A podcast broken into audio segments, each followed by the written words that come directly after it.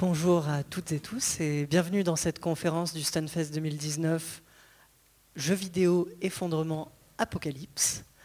Euh, je suis euh, Célène et je suis en compagnie de nos trois invités.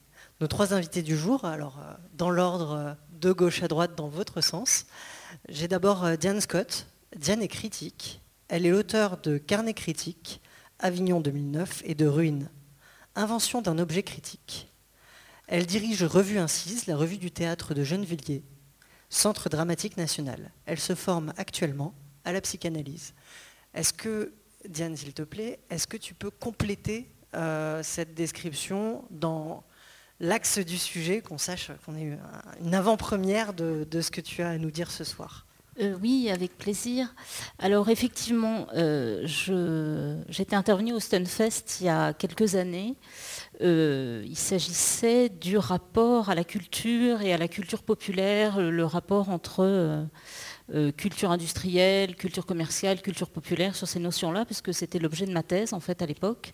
Et là vient de paraître ce petit essai qui s'appelle Ruine, invention d'un objet critique, et qui est en librairie depuis une semaine pile. Et donc ce c'est un travail sur la ruine, euh, sur la ruine contemporaine, la ruine euh, post-apocalyptique, la ruine industrielle. Et euh, c'est un objet qui a ceci d'intéressant qu'il traverse tout le champ culturel et le jeu vidéo. C'est-à-dire qu'on trouve Détroit, Pripyat, Tchernobyl, l'île de Hashima dans le cinéma, dans le jeu vidéo, euh, dans la photographie urbaine, dans la littérature. Et c'est euh, à partir de ça que j'ai donc travaillé et que j'ai proposé d'intervenir aujourd'hui. Voilà. Et on t'en remercie très très fort. On a aussi euh, Laura Goudet.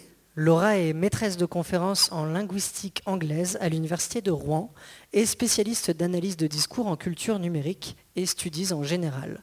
Média Gender Studies. Elle enseigne par ailleurs au sein du master Humanité numérique. Elle se passionne pour les jeux de type RPG ou horreur, triple A, comme indépendant.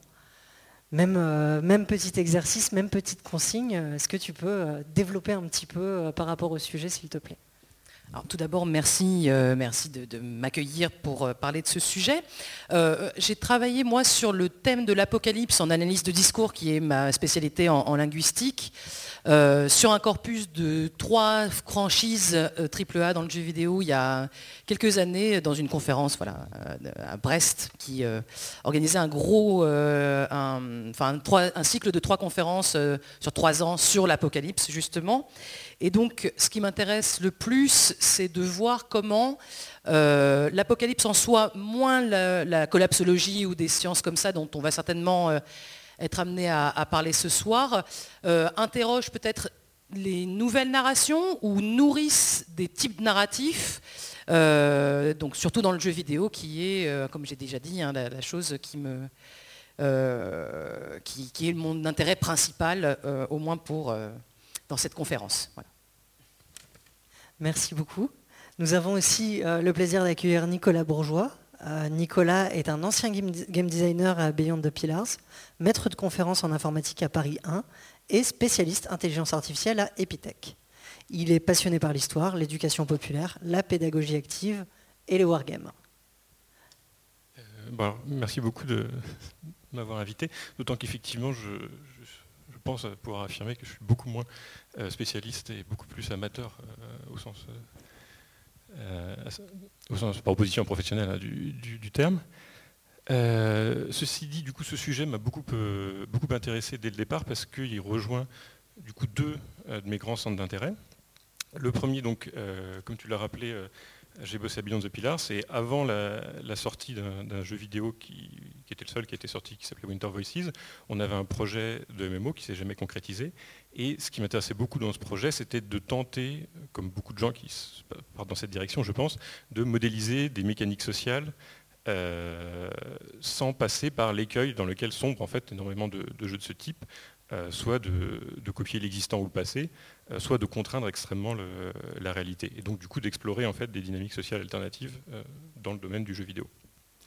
Et le deuxième centre d'intérêt qui m'amène à ça, c'est effectivement l'éducation populaire, où notamment je co-anime avec Thomas Planck des cours de, donc à la fac, dans des filières qui sont des filières de sciences, euh, des cours qui, étaient à la base des, cours d'autodéfense intellectuelle, on va dire, d'apprendre à décrypter des discours, euh, repérer des, idéologies, comprendre des mécanismes de force, et qui ont du peu à peu, à fur et à mesure que les étudiants creusaient les sujets, évolué vers de plus en plus de collapsologie. Ce n'est pas devenu le tout, mais c'est devenu une part vraiment importante de la chose.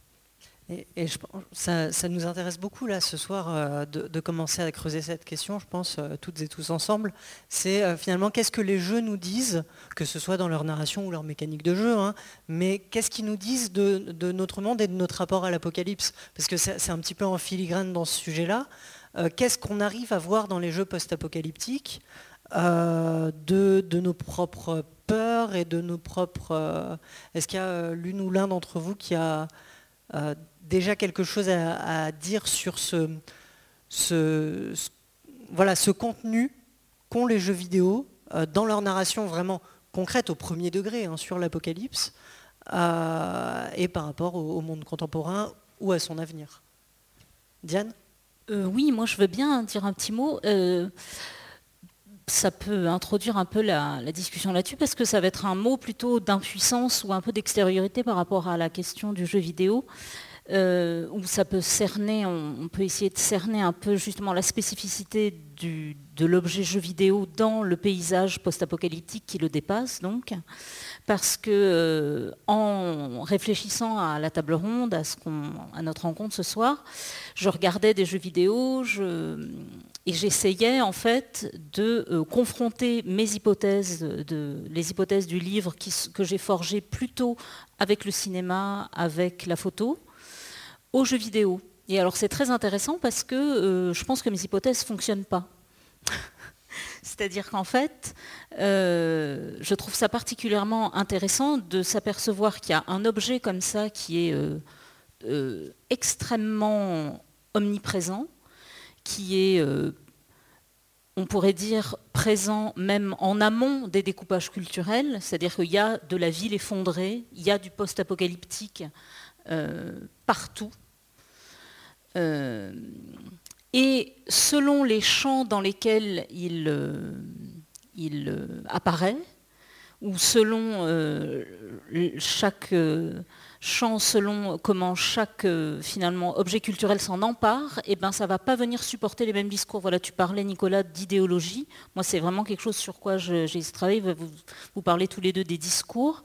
Alors j'ai essayé de voir si la ruine tient un discours cette ruine comme ça qu'on voit partout, euh, euh, est-ce qu'elle dit quelque chose? Ou alors est-ce que, c'est-à-dire que son image, elle est, elle est tellement proliférante qu'en même temps, euh, au, départ, elle est extrêmement fascinante et en même temps, elle est assez mutique. C'est-à-dire qu'est-ce qu'elle dit? Par exemple, euh, il y a eu un très long film assez magnifique d'un réalisateur chinois qui s'appelle Wang Bing, qui a filmé un, complexe sidérurgique euh, en vraiment euh, quasiment en déshérence, mais avec encore des ouvriers, mais qui étaient en train de partir. Le complexe fermait à la fin des années 90. le film s'appelle À l'ouest des rails, ça dure 9 heures. Peut-être que certains ont vu ce truc-là, qui est assez somptueux. Et je pense que cette ruine-là, euh, qui sert par ailleurs comme image de support à des jeux vidéo post-apocalyptiques, enfin, qu'on peut retrouver, je ne sais pas, moi j'ai l'impression que les images de Wang Bing, je les retrouve dans euh, Limbo par exemple. Eh bien, j'ai l'impression que néanmoins, ça a beau être la même image, c'est pas du tout le même discours. Euh, justement, tu parlais de choses en lien avec le populaire. Je trouve que c'est une ruine qui vient imager pour aller très vite dans certains objets, notamment dans le cinéma dans ce cinéma documentaire-là, on pourrait faire l'hypothèse que c'est une ruine qui dit je viens donner une image de ce que serait euh, un monde populaire avant l'émergence de la classe moyenne ou de notre euh, monde contemporain, une sorte d'image du passé. Mais dans le jeu vidéo, pas du tout, je ne suis pas du tout certaine que cette idée-là, elle tient la route, par exemple. Est-ce que, euh, en termes de, narration et de structure narrative, euh, Laura, tu verrais euh, des, différences concrètes qu'apporte le jeu vidéo par rapport à d'autres formes, d'autres supports? Alors, je ne me suis pas du tout intéressée à d'autres supports, malheureusement, mais, j'ai trois réponses en fait qui me, qui me, viennent, ou plutôt trois grands thèmes. C'est-à-dire que tout d'abord, il me semble que l'effondrement, l'apocalypse, soit un bon outil de, de début une média stress. Je vais prendre un exemple où on ne voit pas vraiment l'effondrement, mais plus j'y réfléchis, plus c'était clair. Euh, Skyrim. On arrive, la première chose qu'on fait, c'est mon Dieu, il y a un dragon, il, va tuer tout le monde, et euh, voilà. Donc la ville est à feu et à sang, etc. Les exécutions s'interrompent, et l'avatar euh, arrive à euh, crier sur les dragons et puis surtout absorbe les âmes et hop, voilà. De cette grande menace vient aussi l'idée du pouvoir du héros et donc de pourquoi mon avatar est important en fait, pourquoi l'avatar est important. J'avais écrit une phrase absolument fantastique là, dans ce, carnet que je partage avec vous. Hein. pour ma deuxième réponse, enfin la deuxième partie de ma réponse. C'est-à-dire, euh, alors, l'effondrement et l'apocalypse ont diverses tailles, hein, diverses échelles de valeur. Et peut-être aussi que, alors, attends, ce que j'ai marqué L'envergure de l'effondrement montre par effet d'ombre portée l'envergure du héros. Et en fait, euh, là, je vais prendre un. je sais que c'est mon exemple favori, mais bon, dans Mass Effect, au début, dans le premier, on sauve normalement la Fédération Galactique Machin. Dans le troisième, c'est toute la galaxie de l'univers de il va plus y avoir, y avoir personne de vivant si jamais euh, Shepard n'arrive pas à faire voilà la part des choses. Euh, ce qui m'amène d'ailleurs à ma troisième euh, sous-réponse. Il me semble qu'il y a des grandes ficelles narratives et des grands thèmes qu'on aime à aborder dans le jeu vidéo d'Apocalypse, qui en fait interroge qui on est en tant que sur cette planète et en tant qu'humain, etc il y a quand même trois grands thèmes qui reviennent, qui peuvent se parfois revenir les uns sur les autres. Hein. Il y a une très grande culpabilité humaine, me semble-t-il, parce qu'on se rend bien compte que bon, il va bientôt y avoir plus de silice ou plus de, je sais pas, tu, diras les choses euh, avec les vrais mots euh, après moi, mais euh, on, le sait que les ressources, il n'y en a plus beaucoup, qu'on prend la voiture tout seul, que machin, les sacs plastiques, les trucs. Et cette culpabilité humaine, elle est partout ah, on n'a pas respecté les dieux, hop, ils vont, bien sûr que ça ne va pas bien se passer pour nous. Le cycle est arrivé à sa fin parce qu'on a trop d'ubris, parce qu'on a trop de voilà, hop, on va faire table rase et reconstruire une civilisation là-dessus. Donc je pense que ça c'est très important. Deuxième chose, c'est la, peur de la science. Espèce de science sans conscience et n'est qu'une ruine de l'âme, eh ben, c'est absolument ce qu'on voit tout le temps. Skynet va venir nous chercher. Il y a des cyborgs, on ne peut plus dire si c'est un humain, si c'est un cyborg, il ne va plus y avoir d'humain, voilà.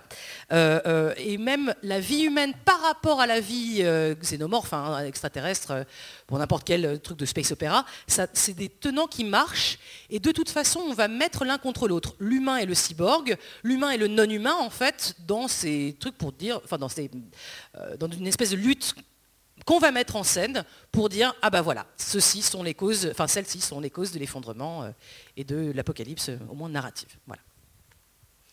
Ça, nous amène à, une autre, euh, à, une autre, question qui est celle de la façon dont cet apocalypse finalement peut avoir un ancrage dans, l'objet jeu vidéo par le design.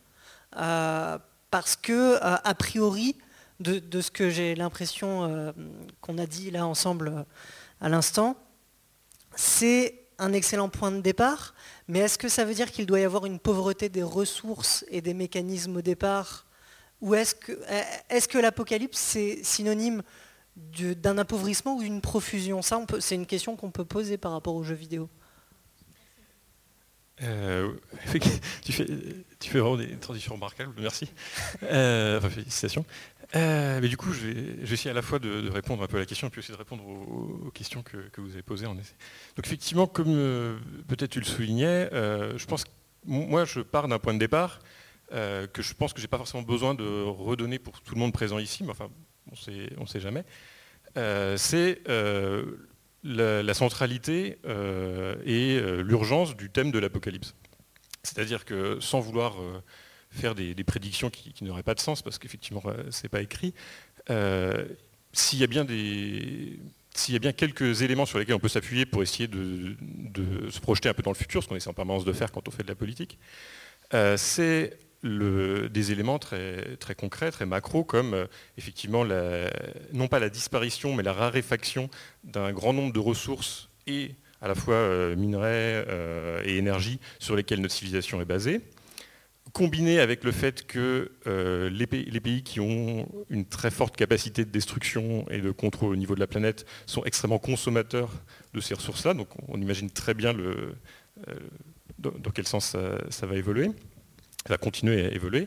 Et puis, euh, qui est corrélé aussi à d'autres choses, comme par exemple la disparition progressive des capacités d'extension des terres arables, avec toutes les conséquences qu'on va pouvoir imaginer en, termes de, famine et d'incapacité à soutenir le mode de consommation tel qu'on l'a aujourd'hui. Et euh, tout ceci se corrélant à un troisième aspect qui est euh, peut-être le plus tragique de tous, c'est que le rythme auquel cet appauvrissement, cette destruction, cette pénurie de ressources arrive ne sera pas suffisant, très probablement, pour ralentir la croissance dans le cadre de l'économie telle qu'elle est conçue aujourd'hui, pour empêcher globalement la, des dégâts extrêmement lourds sur l'écosystème. Ce qui fait que du coup, on va tout avoir d'un coup, très probablement. Sur les Donc du coup, cette question de l'apocalypse, euh, de ce fait, pour moi, elle est, absolument centrale, et, on voit effectivement qu'elle émerge de plus en plus dans le débat public. Euh, et donc du coup, elle doit interroger, et elle le fait, euh, les créateurs de jeux vidéo, les créatrices de jeux vidéo. après, la question du coup qui se pose, c'est comment? Et est-ce que euh, premièrement, quand vous êtes fait du jeu vidéo, vous pourrez vous contenter de faire de la distraction. Vous dites, euh, la société va mal, euh, les perspectives sont sombres, etc. Distrayons les gens. Ou, je pense que c'est un peu dommage, mais... Ou alors vous pouvez vous dire, je m'empare du problème. Mais je, veux que mon média, qui est finalement un média culturel, donc performatif, s'empare de ce, thème-là et agisse. Et là, il y, a deux approches, et je pense que c'est. Enfin, c'est un gros trait. Hein. C'est peut-être là que du coup on n'est plus euh, dans les mêmes intérêts, en fait. C'est-à-dire qu'il y, a toute une approche qui est centrée sur la narration et euh, qui va peut-être être un peu dans l'exploration, mais qui va aussi beaucoup, et j'en ai d'autant plus ce sentiment en vous écoutant, servir à beaucoup de miroirs ou de, ou de caisses de résonance par rapport à des préoccupations sur la société actuelle. Euh, ce qu'on cherche beaucoup dans l'apocalyptique et le post-apocalyptique, c'est finalement des éléments de compréhension, des prolongements par rapport à des inquiétudes, des peurs, des, choses qui nous parlent dans nos sociétés d'aujourd'hui. Ce qui est intéressant en soi. Euh, mais il y a tout un autre domaine qui, moi, m'apparaîtrait vraiment fondamental. Euh, ça serait de faire de la tentative d'exploration, d'anticipation au sens strict, et d'essayer d'imaginer euh, quel sera l'univers d'après, puisque visiblement l'univers d'aujourd'hui ne pourra pas se maintenir depuis quelques décennies. Et ce qu'on constate beaucoup dans le jeu vidéo, plus que dans la littérature, qui pourtant, selon ma propre euh, vision un peu restreinte des choses, mais euh, qui pourtant est déjà très fortement ancrée dans ce domaine-là, c'est qu'on va globalement avoir deux types de perspectives. la perspective dystopique, très marquée par une forme de dictature, qui là encore en fait parle au moins autant à nos peurs d'aujourd'hui qu'à un aspect euh, exploratoire. Et puis la partie barbarie, en fait, en quelque sorte. C'est-à-dire la, partie où les, gens se battent pour accéder aux ressources, il faut reconstruire quelque chose sur des ruines et ainsi de suite. Et il existe toute une voie qui, à mon sens, est très très largement inexplorée et dont ma question est est-ce que le jeu vidéo, par ses pratiques, par son gameplay, pourrait permettre de l'explorer euh, Qui est la partie euh, peut-on apprendre ensemble, à travers le jeu vidéo, à poser les bases euh, d'une société sur d'autres paradigmes euh, qui seraient à la fois débarrassés en fait, des fantômes d'aujourd'hui et euh, pas ancrés dans les démons du futur qu'on voudrait dès maintenant leur, transplanter dedans. Voilà. Oui, Diane? Ah oui, moi je veux bien rebondir sur ce que vous avez dit. J'étais saisie par, la, par ta question, Célène, que je trouve très forte. Euh, est-ce que le post-apo, c'est un appauvrissement ou une prolifération ou une profusion plutôt? Et hum, c'est articulé en fait à ce que vous disiez tous les deux, il me semble. C'est-à-dire que euh, je pense que c'est les deux. Et hum, et que du coup, ça en déduit un peu la problématique dont tu viens de parler, Nicolas, et dont tu viens de parler. C'est-à-dire que je pense que le, post-apocalyptique, c'est un, appauvrissement du point de vue euh, ça se donne comme un appauvrissement d'un point de vue objectif, narratif, enfin ça raconte la fin du monde, et donc c'est sur le plan symbolique, voilà, ça, ça organise euh, la question des ressources, et donc ça vient euh, donner les coordonnées du jeu dans sa dimension narrative, dans l'enjeu en fait de, de l'action. En revanche, euh, je crois que ça, fait signe d'une profusion sur le plan de l'image. C'est-à-dire qu'en fait, c'est une chance pour l'image. La ruine, le post-apo, on, voit bien combien il y a une, vraie volupté en fait à, décrire. Enfin, moi, je suis vraiment frappée euh, pour être relativement extérieure au monde du jeu vidéo par la puissance de représentation, le goût pour le réalisme en fait que je croyais d'ailleurs, euh, je croyais que le réalisme c'était un enjeu qui était complètement dépassé en fait historiquement avec l'invention de la photo. Enfin, je pensais que ce n'était pas une question en fait le réalisme. Et en fait, je m'aperçois que dans le jeu vidéo, c'est un vrai enjeu et je pense que c'est un enjeu qui est justement lié au goût des ruines et au goût de l'effondrement parce qu'il y a un vrai objet euh, pour lequel on a du goût. Euh, on ne représente pas avec autant de passion. Enfin, il y a, et d'ailleurs, il y a un, un lien à faire entre les, jeux comme Assassin's Creed qui sont dans une passion historiciste et la passion aussi euh, du post-apo. Et donc, euh, du coup, la question qui se pose, c'est euh, cet effondrement, cette ville détruite dans laquelle tant de jeux évoluent. Est-ce que c'est dans un rapport de réalisme à notre situation politique? Ce que tu supposes en fait, c'est-à-dire que le jeu vidéo, quand il montre l'apocalypse, ça serait articulé à un discours d'alarme politique, de vigilance écologique. Enfin, on se dirait, voilà, on, a conscience de ce qui nous menace, et le signe de cette conscience, c'est qu'on se montre ces images-là. Moi, je ne pense pas. Je ne pense pas que euh, l'amour pour le, post-apo, ça soit le signe d'une conscience plus aiguë des dangers qui nous menacent réellement. Je pense qu'il y a vraiment un saut en fait entre les deux. Et il y a, euh, ben, je repense à quand on préparait, euh, Nicolas, tu nous avais envoyé cette cette phrase qui est assez nette que, un que Slavoj Zizek attribue à Jameson, à Frederick Jameson, qui est un, théoricien américain, euh, je ne sais pas si elle est de lui, mais en fait il disait il est beaucoup plus facile d'imaginer la fin du monde que la fin du capitalisme. Et je trouve que c'est une phrase qui problématise un peu ce que tu viens de dire là, c'est-à-dire que Jameson dit en réalité la science-fiction, elle n'est pas du tout là pour nous pour montrer le, déploiement de nos imaginaires, mais ce que montre la science-fiction, c'est les frontières de notre capacité à imaginer en fait, ça nous montre vraiment les limites de ce qu'on est capable de penser, et pas du tout, euh, au contraire, ce franchissement des frontières. Et du coup, je ne suis pas certaine, en fait, qu'on puisse déduire de notre passion pour des images de l'apocalypse euh, qu'on prenne au sérieux, en fait, notre situation politique. Est-ce que c'est pour ça que, comme l'a dit Laura, euh, L'apocalypse est souvent une condition de départ, voire un préalable au jeu. Est-ce que c'est parce qu'on ne peut tellement pas se la figurer qu'elle est hors champ? Merci. Euh, euh, j'ai une réponse. Alors déjà, euh, bah, vous, deux, interventions. Euh, ce que j'entends, c'est que si on doit parler d'appauvrissement ou d'accroissement, c'est qu'il y a un changement.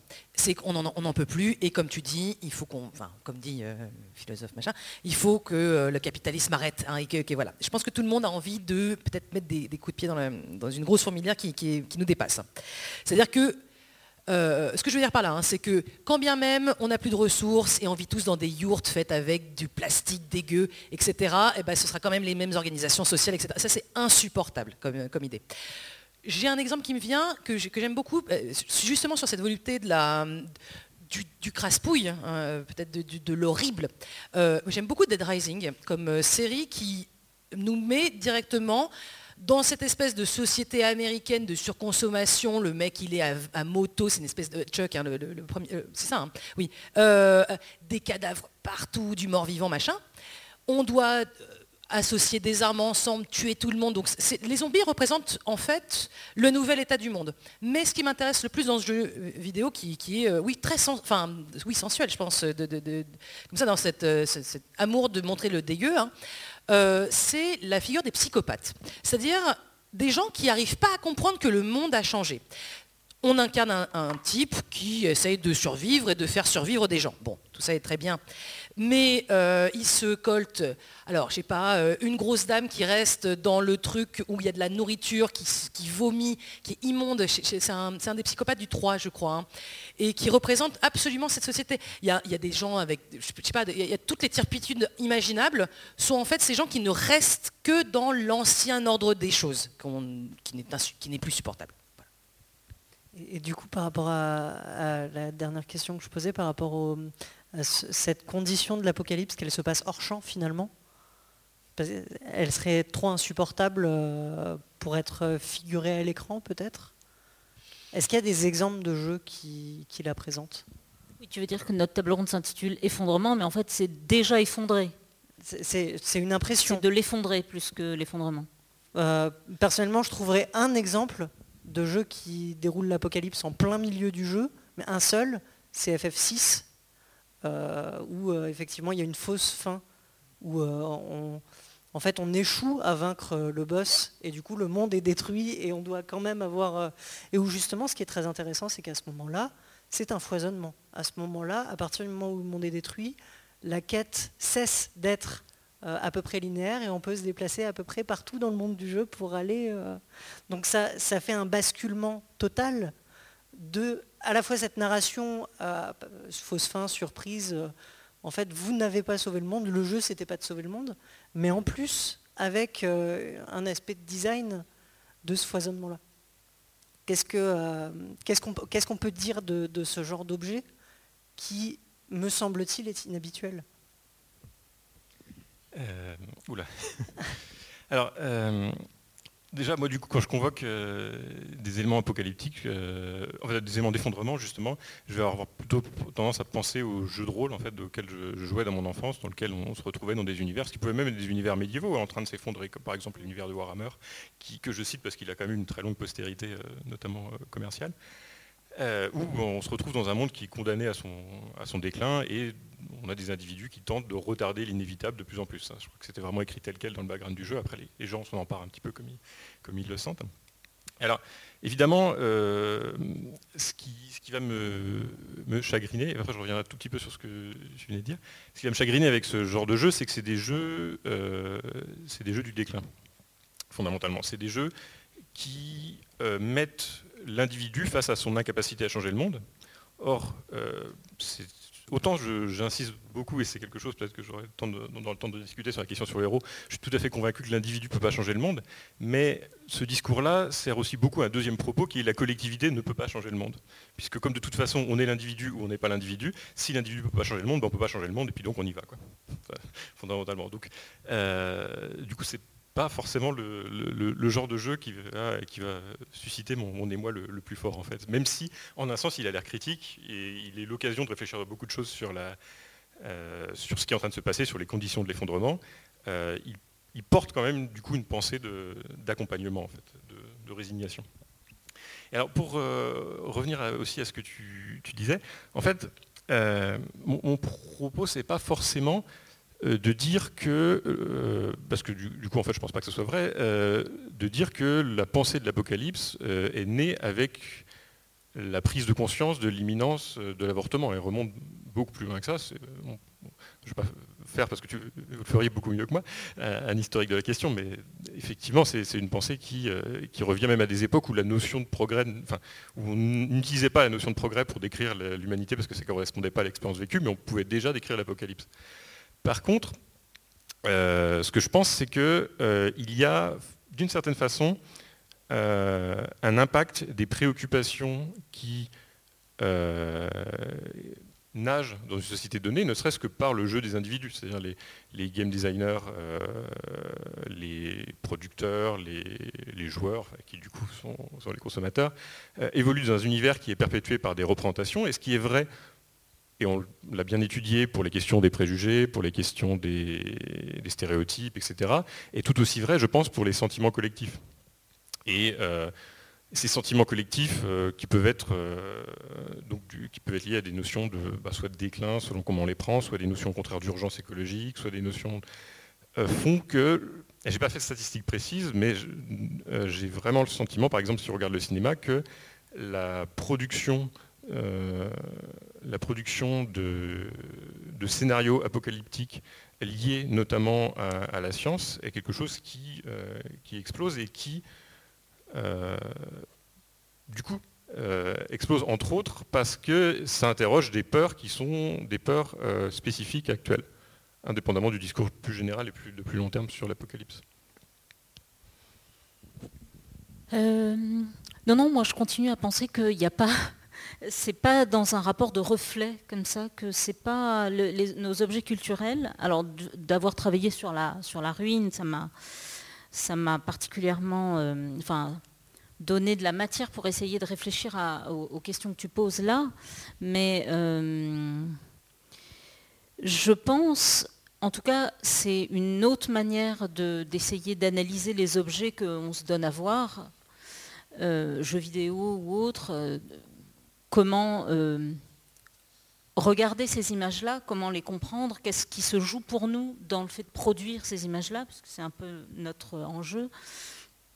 Je, vraiment, je pense qu'il n'y a pas du tout de rapport de transitivité ou de que regarder des images d'effondrement, euh, d'apocalypse, alors effectivement plutôt euh, ou nucléaire ou écologique aujourd'hui, ça n'est absolument pas articulé avec un, un discours ou une conscience euh, écologique euh, accrue. Je ne le crois pas.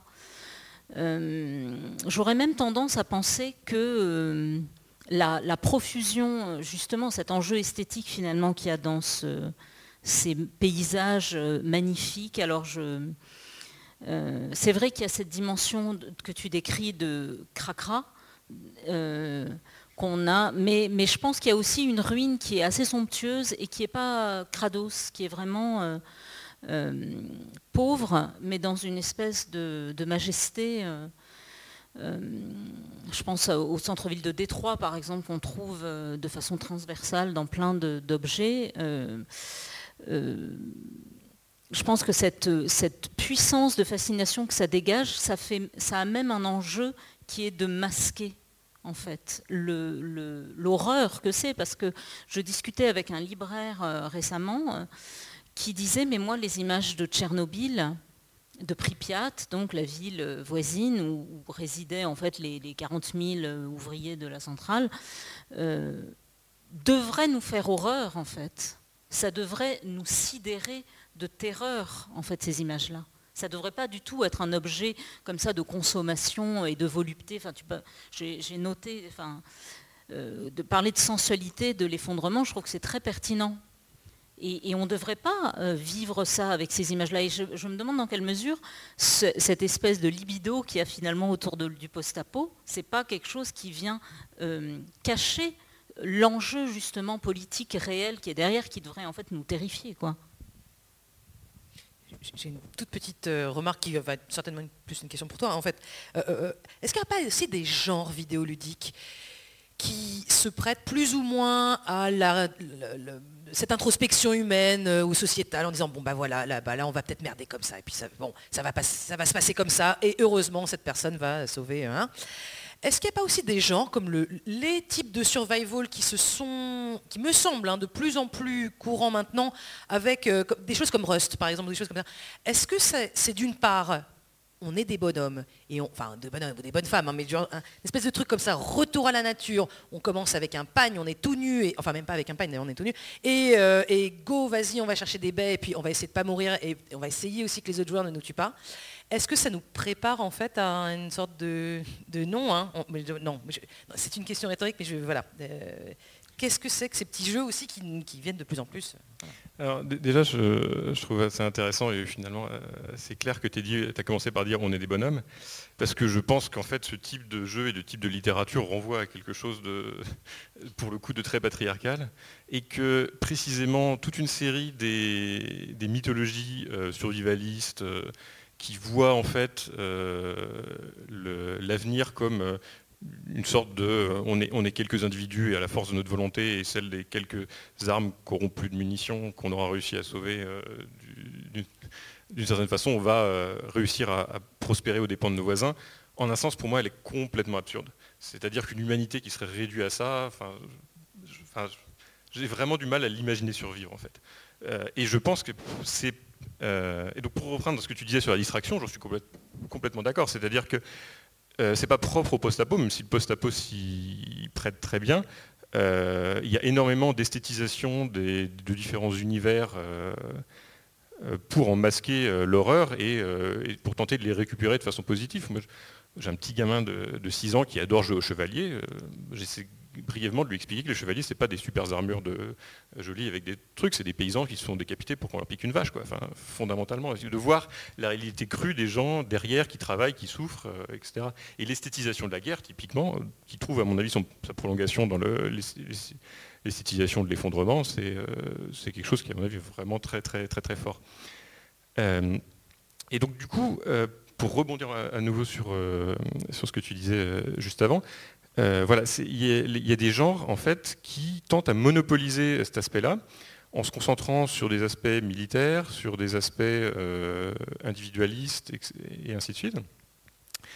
Et, pour lesquels en fait le jeu de rôle, je pense, est particulièrement mal armé du fait de, mais là encore je, retombe sur un de mes dadas que je ne vais pas trop développer ici, du fait de cette espèce de dichotomie qu'on a à peu près systématiquement où on doit soit jouer un individu, soit jouer un dieu qui domine un groupe, fondamentalement. C'est-à-dire la barbarie euh, ou la dictature. Euh, et la, façon de, pour reprendre euh, un terme pasilien, pour la façon de partir sur une apocalypse joyeuse, ce qui en fait pour moi serait plutôt une apocalypse réellement éducative, une exploration positive de l'apocalypse dans une optique pédagogique et dans une optique de, comprendre vers quoi on se dirige euh, derrière, nous euh, supposerait de repenser complètement le type de jeu euh, post-apocalyptique en se posant la question de quels seront les ce que devrait faire aussi la science-fiction, quelles seront les mécaniques sociales qui pourront intervenir, comment est-ce que les gens discuteront entre eux, euh, confronteront leurs opinions, aboutiront à des solutions et ainsi de suite, autrement qu'un individu qui va décider pour le groupe euh, ou pour lui ou tout, seul face à l'adversité. Est-ce que ça voudrait dire que euh, Mad Max et Walking Dead nous ont menti et que les gens se trucident pas entre eux quand il y a l'apocalypse? On nous aurait menti par rapport à Mad Max, pour le coup, c'est vraiment la, la, fiction vraiment réactionnaire par excellence, quoi.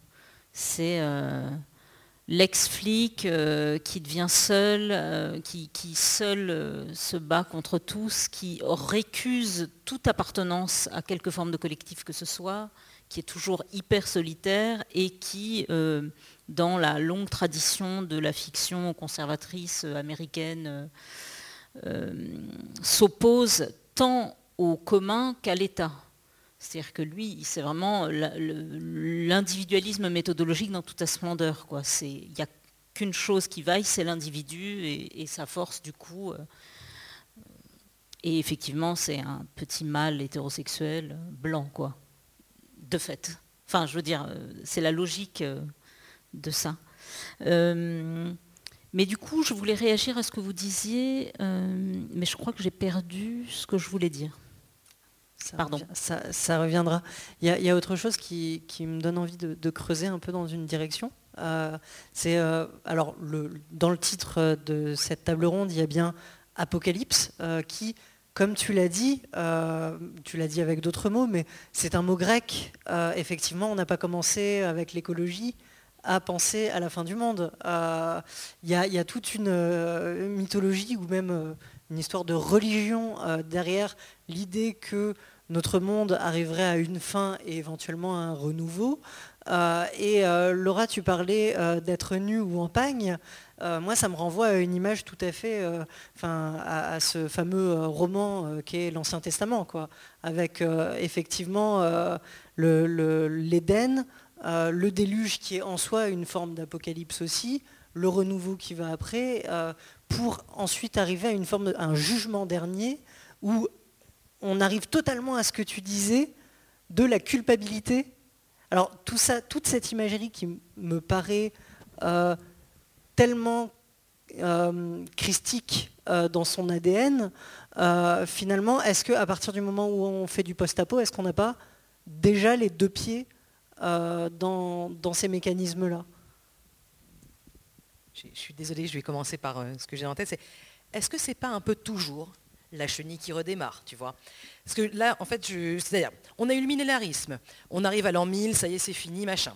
Le bug de l'an 2000 pour les plus vieux, euh, qui se souviennent que c'est à cause de l'ordinateur que, mon Dieu, ça va être horrible. Bah, bah, non, mais tu vois, euh, ceux qui ont vécu à l'ancien millénaire le savent, hein, ce truc-là, de, il y aura plus, les banques vont s'effondrer, les, craintes étaient horribles, quoi, vraiment, enfin, voilà.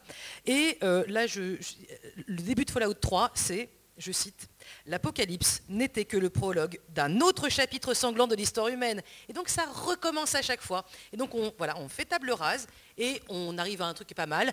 Ah, il va nous arriver un machin et hop. donc c'est toujours, euh, voilà. Donc, C'est tout. Autre chose? Euh, Ça m'est juste revenu, mais c'était vraiment une sorte de de sous-chapitres, comme tu disais, euh, par rapport à ce que disait Nicolas tout à l'heure, euh, sur cette idée que le jeu vidéo post-apocalyptique supporterait-il un discours critique? Et je voulais juste dire cette chose un peu basique que la critique est portée plus par les modes de production de l'objet que par son discours manifeste. Et c'est une manière de faire de la pub en fait pour ma revue, donc euh, revue incise, dans le numéro 1, mais c'est une pub relative parce que le numéro 1 est épuisé, donc vous avez le texte en ligne. On a publié euh, le manifeste des jeux vidéo d'Anna Entropie, enfin une traduction d'un de ces chapitres, qui est le plus manifeste du manifeste, où elle décrit très, précisément ça, et moi je suis très fière qu'on ait publié ça, parce que je trouve que c'est ce qu'elle a inventé en termes de jeux vidéo, c'est super. Et pour le coup, on a des jeux qui sont pas forcément euh, sur l'effondrement ou le post-apo, mais qui sont des jeux qui contiennent une dimension critique à même non seulement leur mode de fabrication, mais du coup leur, mode de jeu, leur gameplay et, leur, euh, leur, esthétique. Et alors pour ceux qui ne connaissent pas, Entropie, c'est euh, un ancien game designer qui euh, concevait des jeux. Alors arrêtez-moi si je dis des bêtises, hein, si je me trompe. Et donc une game designer. Voilà. Et pendant son traitement hormonal, elle a conçu des jeux qui s'adaptaient à son temps d'énergie. Et elle disait, voilà, le, jeu vidéo avec une manette à 3500 boutons qu'on arrive à pratiquer après 2500 heures euh, n'est accessible qu'à des gens qui peuvent faire ça toute la journée ou qui ont euh, leur soirée, qui n'ont pas d'enfants, qui euh, n'ont pas de course à faire et qui mangent des chips.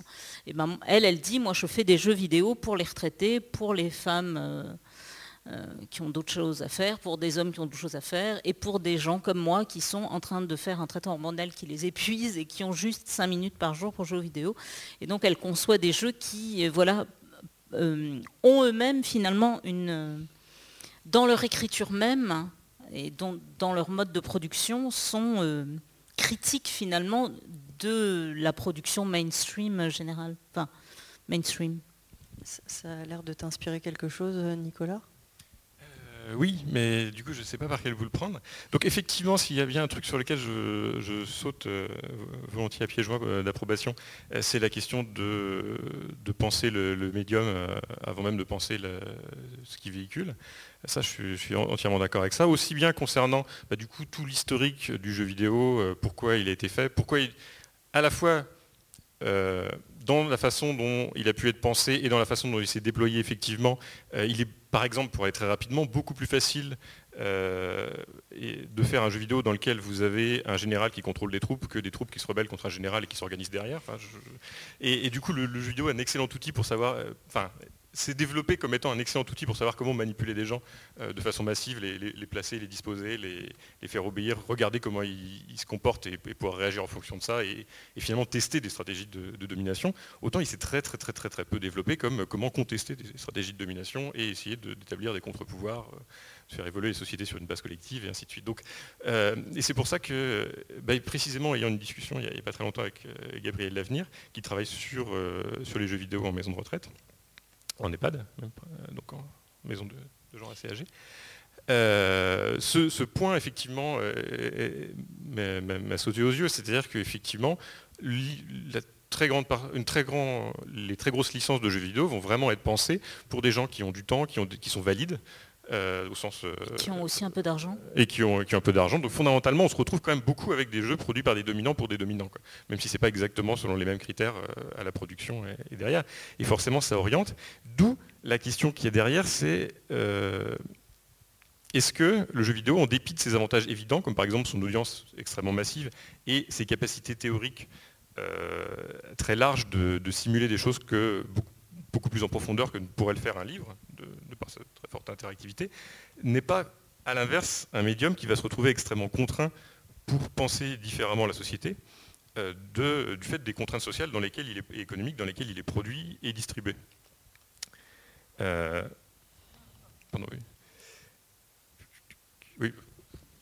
Est-ce qu'à l'inverse, il y aurait des moyens euh, d'adapter le médium, de, faire en sorte que ce soit euh, par de nouvelles modalités de jeu. Moi, je fais un, parallèle avec le cinéma. Euh, tu disais justement que euh, on a une façon de penser le jeu vidéo qui fait qu'on l'oriente d'une façon patriarcale, d'une façon occidentale, à, des fins de apprendre à manipuler les masses, etc. et je fais le parallèle avec le cinéma. On a un montage hollywoodien, mais on avait un montage soviétique, on avait et des choses qu'on a ou perdu ou euh, euh, corrompu. Ensuite, euh, est-ce que pour le jeu vidéo, on a le même genre de phénomène qui permettent de, finalement jouer sur la grammaire du jeu vidéo pour faire autre chose et pour faire émerger la gestion de groupe, la, gestion d'un véritablement par exemple d'un groupe de survivants qui coopèrent. Est-ce que ça, ça a déjà été fait ou c'est en, travaux, par exemple, euh, quelque part Je ne sais pas pourquoi. Ne me regardez pas, hein, moi je, n'ai rien. Hein. Non, moi j'ai un exemple qui me vient, mais ça n'a rien à voir. Euh, je ne sais pas si vous voyez One Shot, qui est un petit jeu indé, qui pardon, One Shot, un, jeu indé qui est, euh, parce que justement, je pensais à l'Apocalypse dans le, le, jeu non triple A, voilà il me semble que si on veut vraiment être pas sympa à l'instance joueuse, hein, on peut euh, tout simplement euh, ne pas décider de ne pas sauver le monde et que donc tout le monde meurt et donc physiquement le jeu vous, demande de le désinstaller en fait. Et je trouve ça d'une tristesse absolue. Quoi. Mais remarque, même si on gagne, hein, il faut plus qu'on y joue, donc de toute façon il faut que ce petit monde soit effacé de la conscience de, l'instance joueuse. Quoi. Donc ça c'est un, mécanisme qui me semble assez intéressant et, euh, euh, qu'on ne va pas vous demander euh, quand on est genre un, Final Fantasy 19 ou un truc comme ça. Quoi. Mais, pourtant, Dieu sait que les Final Fantasy parlent d'apocalypse. Sinon, j'ai pas d'autres billes, hein, je suis désolé. Vous qui écoutez ce podcast, à la fin, il faut le supprimer sur l'ordinateur. Et toi, ça t'évoque quelque chose peut-être en termes de mécanique bah, C'est-à-dire qu'il y a beaucoup de choses qui sont particulièrement difficiles, et ça je pense que beaucoup de game designers et de game designers en ont fait l'expérience, qui sont difficile à modéliser dans un univers virtuel. Euh, par, non, je devrais pas utiliser ce mot-là, mais bref, dans un jeu vidéo. Euh, bon, par exemple, euh, pour reprendre un terme un peu vilain d'économie, mais qui, qui, qui, se comprend assez bien, l'aversion au risque est extrêmement différente quand on, est nous un, personnage et nos comportements dans, la vie réelle, et quand on incarne un jeu vidéo si réaliste, si ancré dans le réel, si motivé soit-on à, vraiment le vouloir le faire vivre honnêtement. il y, a une difficulté dans le réel énorme à vouloir créer euh, des mouvements qui ont des objectifs qui vont amener, c'est faisable, hein, mais qui vont amener des contradictions fondamentales pour beaucoup d'individus de façon durable avec leurs intérêts. Euh, alors que c'est quelque chose on va assez facilement réussir à pouvoir, dans des jeux qui fonctionnent sur des communautés auxquelles j'ai pu jouer, on va réussir à mobiliser assez facilement un ensemble de joueurs qui vont faire pendant un certain temps quelque chose qui n'est pas spécialement intéressant, euh, qui va sans doute aboutir peut-être à, la mort ou à la destruction des personnages eux-mêmes qu'ils ont joués pour obtenir un objectif euh, global derrière. Alors en un sens, ça paraît positif, ça paraît dire qu'on peut modéliser les choses, mais ça veut dire que ça rend beaucoup plus difficile le fait de réfléchir à ce qui dans la pratique, fait que ça marche avec des vrais gens, des vrais gens qui n'ont pas envie de souffrir, euh, des vrais gens qui n'ont pas envie d'avoir faim, qui n'ont pas envie de se faire euh, tabasser quand ils vont en manif, des, gens qui n'ont pas envie de prendre des risques pour tout un tas de raisons derrière. Et, du coup, autant je, crois beaucoup au fait de faire des simulations multijoueurs extrêmement bac à sable, dans lequel euh, on enferme autant, aussi peu que possible dans une narration préconstruite sur des éléments d'aujourd'hui, euh, les joueurs et les joueuses, de façon à les faire expérimenter. Euh, autant je, pense que cet écueil est vraiment, dans ce genre de jeu, extrêmement difficile à surmonter, et je suis encore dans le doute par rapport à cette question. Si je puis me permettre. Hein. Moi, j'ai toujours très très peur des, trucs en coop depuis que j'ai, parce que je suis vieille et donc j'ai vu euh, Twitch Plays euh, Pokémon. Je ne sais pas si vous vous souvenez de ce truc-là où tout le monde connaît Pokémon, tout le monde avait accès à Twitch et regardait, tout le monde pouvait jouer. Et, c'est pas seulement le lag, hein. c'était en plus, en fait il y a un moment en fait, donc tout le monde en fait euh, implémentait les, ce qu'il voulait faire faire à Sacha. Et ça a été absolument atroce, ça a duré extrêmement longtemps, et il y a eu un curseur anarchie-ordre qui a dû être mis en, place parce que justement les joueurs ne euh, coopéraient pas. Je sais pas si tu, non, tu te souviens pas de pour, euh, pour compléter extrêmement très, drôle. Très vite, euh, pour compléter très très très vite, mais après tu pourras reprendre. C'était donc une partie de Pokémon sur Twitch pour celles et ceux qui n'auraient pas suivi à l'époque, parce que ça, ça, fait maintenant quelques années, malheureusement.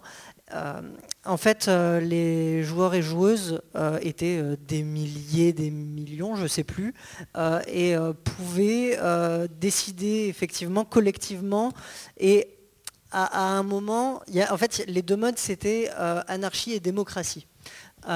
c'est anarchie, c'est-à-dire le, dès que l'input peut être entré dans la machine, c'est au premier arrivé euh, et, après, pendant toute la fourchette de temps qui, euh, qui attend tout le délai euh, d'attente de l'input suivant, finalement, tous les autres seront ignorés et on attend le nouveau.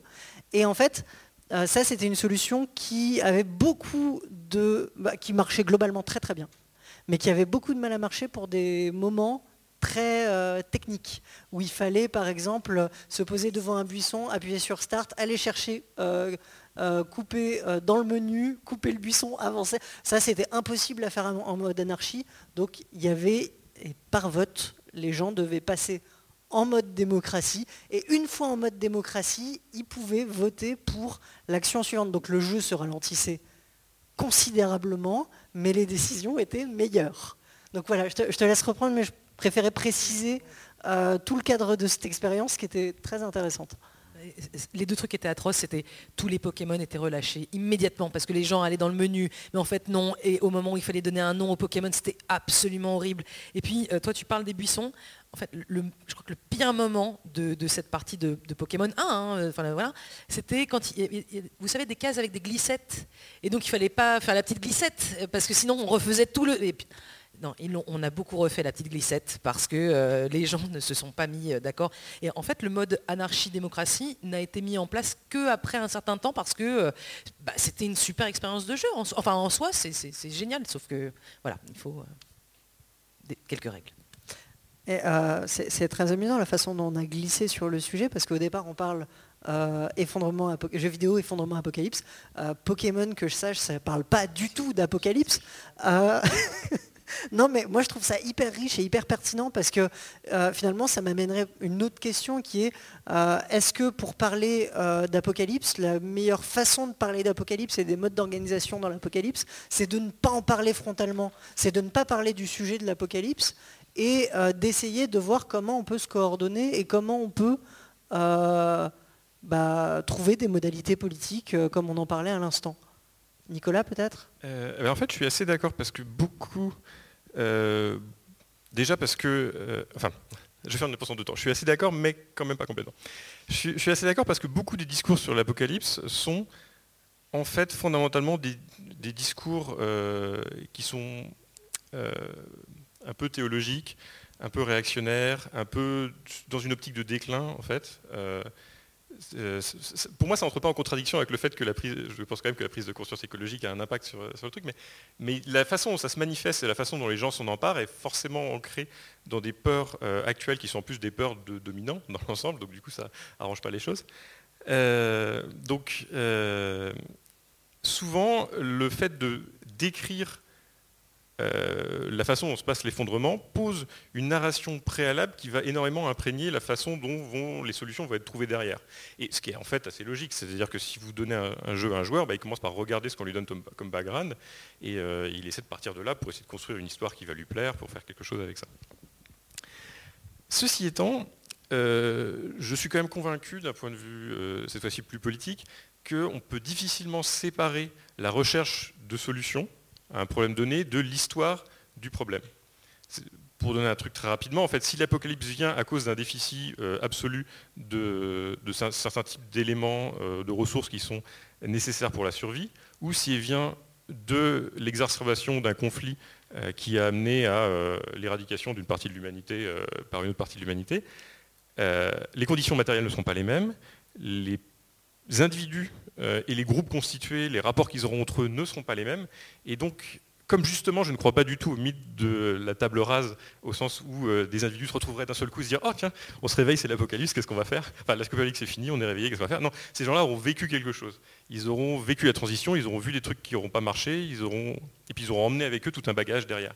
Et donc, le scénario qui nous amène là, en fait, je pense, doit quand même euh, entrer dans la considération de la, solution qui est derrière. Donc, du coup, je ne réponds pas à ta question parce que je suis à la fois d'accord et pas d'accord. Diane Oui, je veux bien réagir sur cette idée de la temporalité finalement de, euh, de l'effondrement. Parce qu'en fait, quand on parle d'apocalypse, enfin, nous, là, euh, on n'est effectivement plus dans, euh, en tout cas pas qu'on sache, dans l'idée de, de l'apocalypse grecque, voilà, du millénarisme et tout ça, même si effectivement c'est très, avec ces, cet arrière-fond-là que c'est mobilisé notamment dans le cinéma, c'est toujours très millénariste en fait, et, comme tu le disais très bien sur le mode en fait de la punition divine, mais euh, sur le plan politique, il me semble que quand le discours du pire est à venir euh, est articulé, sur euh, l'idée que l'effondrement c'est pour demain, en fait c'est souvent un discours qui qui a toutes les chances d'être un discours conservateur, je pense. C'est-à-dire que euh, le pire est à venir, c'est quand même typiquement l'argumentaire du candidat Macron. C'est-à-dire, l'alternative que vous avez face à vous, c'est moi ou alors le pire. C'est-à-dire que l'argument du pire, c'est toujours pour, euh, pour produire en fait le pire, mais mine de rien. C'est-à-dire que l'argument Macron, c'est quand même euh, si vous votez pas pour moi, alors vous aurez le pire, et etc. Et on voit bien que cette dialectique-là, en fait, elle est au service d'un réel politique qui est de fait celui, enfin, c'est mon interprétation, d'une politique qui a tous les voisinages possibles avec une politique d'extrême droite, mais sous couvert de lutter contre le FN. Et donc, euh, on, voit bien que le discours de l'effondrement, en fait, euh, euh, pour être réellement critique et politiquement révolutionnaire, en fait, il devrait dire non pas le pire est à venir, mais le pire c'est là, c'est maintenant. Nous sommes dans le pire.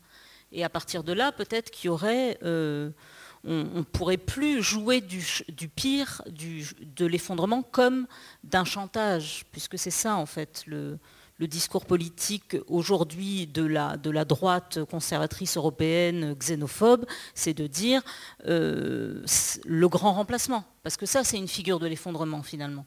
Le grand remplacement, c'est une figure de l'apocalypse, telle que voilà, la droite raciste s'en empare. Et donc, comment faire pour que cet effondrement-là, euh, promis, euh, enfin, qui est nécessaire en fait pour que le pouvoir en place et l'ordre en place se maintiennent. cet ordre-là euh, dans lequel nous vivons, cet ordre social, patriarcal, capitaliste, il a besoin en fait du discours du pire, de la promesse d'un effondrement. Et donc euh, peut-être subvertir ça, ça serait énoncer que euh, le pire, en fait, c'est maintenant, c'est pas demain. surtout que même d'un point de vue extrêmement simpliste, le, le, pire est à venir et finalement extrêmement proche de le mieux c'était avant. fondamentalement. du coup, on va emprunter. Euh, c'est pour ça que je, aussi, effectivement, je suis tout à fait d'accord. Et je, mobilisais beaucoup la figure du déclin. Mais aussi, quand tu parles du grand remplacement, c'est, ce genre euh, d'idéologie euh, qu'il y a derrière, qui sont sur cette idée. C'est pour ça qu'effectivement, l'effondrement. Moi, je préfère quand même beaucoup la question de l'apocalypse à celle de l'effondrement, parce que cet effondrement suppose qu'on a quelque chose qu'il faudrait préserver un petit peu à tout prix. alors que fondamentalement, c'est quelque chose qu'on combat autant ce qui arrive derrière. C'est-à-dire que euh, se dire, bah, certes, l'humanité, euh, parce que j'en suis quand même convaincu, va au-delà, de, au-devant d'heures extrêmement sombres euh, pour bien des aspects, ne doit pas se désolidariser d'une première chose qui dit mais 95% de l'humanité vit déjà des heures qui sont extrêmement sombres. Et c'est-à-dire que l'effondrement, c'est en particulier l'effondrement d'une certaine hiérarchie qui peut exister à l'heure actuelle, peut-être vers une autre qui ne va pas être mieux, hein, j'en sais rien. Mais en tout cas, c'est euh, euh, encore une fois à qui ça parle en fait? Qui a quelque chose à perdre, qui a le plus quelque chose à perdre, en, tout cas à l'heure aujourd'hui, et qui essaie d'universaliser son discours pour gagner à sa cause des gens en leur disant euh, non mais c'est pas seulement moi qui ai quelque chose à perdre avec, euh, toutes mes positions euh, de pouvoir, vous aussi vous avez quelque chose à perdre et de sortir une forme d'unité autour de ça pour construire une base politique. On dit ça effectivement au lendemain d'une couverture de Valeurs Actuelles avec une icône féministe, vous savez, celle de la Seconde Guerre mondiale, qui, qui, est dans le, biceps, avec écrit en dessous la terreur féministe. Euh, parlant d'écriture inclusive et de parité, c'est vrai que c'est 30 millions de Valeurs actuelles. Ah. Voilà. Et on peut retrouver, euh, je pense, euh, ces, iconographies-là dans Fallout et tout l'imaginaire autour de la guerre froide, je pense. Laura, ça avait l'air de te parler. J'ai plusieurs choses. Alors, je, je suis partagée. C'est-à-dire que depuis tout à l'heure, je, note le terme romantisme. Parce que c'est beau, hein, une espèce de truc où on se dit, ah oui, euh, l'effondrement, l'apocalypse, et pourtant, on va quand même rester là. C'est-à-dire que je pense qu'on prend tellement peu la mesure de, comme tu dis, les heures sombres qui nous attendent, voilà qu'en même temps on, érige des spectres comme l'anarchie, comme euh, oh là là, il faut vraiment pas aller par là, etc. Et puis euh, voilà, une démocratie, voire euh, des, régimes qui sont de moins en moins souples, disons. Mais en même temps, si on est capable de raconter ces, histoires d'apocalypse avec un S à apocalypse, c'est que euh, on est finalement résilient, hein, qu'on est des animaux qui pourront peut-être nous adapter à X et Y. Donc on a en même temps un effet d'immunité de, troupeau. Hein. C'est pas moi qui, euh, je sais pas, vais pas prendre la voiture et vais sauver le monde en tant qu'individu. Euh, et c'est pas moi, c'est extrêmement rare. Il y a quasiment que dans, le jeu vidéo ou dans les films où c'est une seule personne qui peut faire ce changement-là.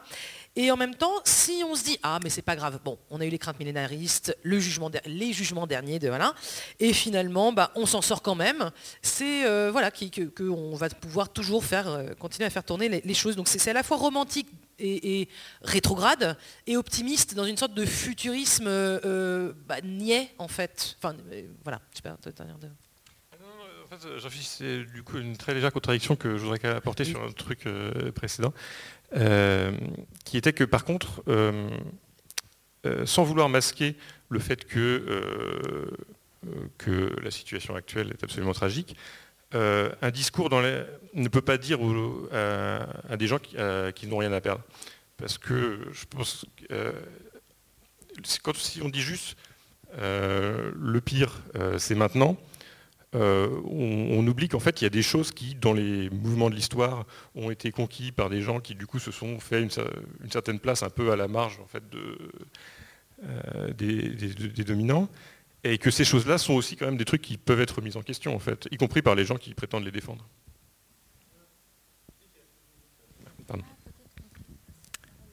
Ah, après, justement, dans 10 minutes, on passe la, parole au public. Euh, quelque, chose à, Euh, Là, du coup, j'ai un petit... Euh, tu as quelque chose à rajouter Oui, une vraie question de, vrai de vrai. Euh, alors, qu'est-ce qu'on va faire quand... je veux dire, c'est c'est pas, du tout ma, partie, donc euh, je vais poser des questions sans, que personne ne puisse répondre et ça va être fantastique. Mais euh, qu'est-ce qu'on va faire au moment où euh, on va dire ah ben c'est super, là on voudrait faire la PlayStation 19 et en fait on n'a juste pas du tout les moyens. Et on peut même pas ressortir des vieux jeux parce qu'on ne peut pas faire d'ordinateur et en plus, nos ingénieurs ont plus d'ordinateurs eux-mêmes. Là, on est très très embêté. On va pas faire une collecte de tous les vieux PC, toutes les vieilles, euh, les vieilles cartes graphiques que vous avez chez vous pour refondre les trucs parce que ce serait ridicule. Avec quelle énergie, on ne sait pas non plus. Donc euh, voilà, qu'est-ce qui va se passer dans la vraie vie de, de, pour les game devs qui nous écoutent peut-être ça, ça, vient de me renvoyer à justement la question que je voulais poser.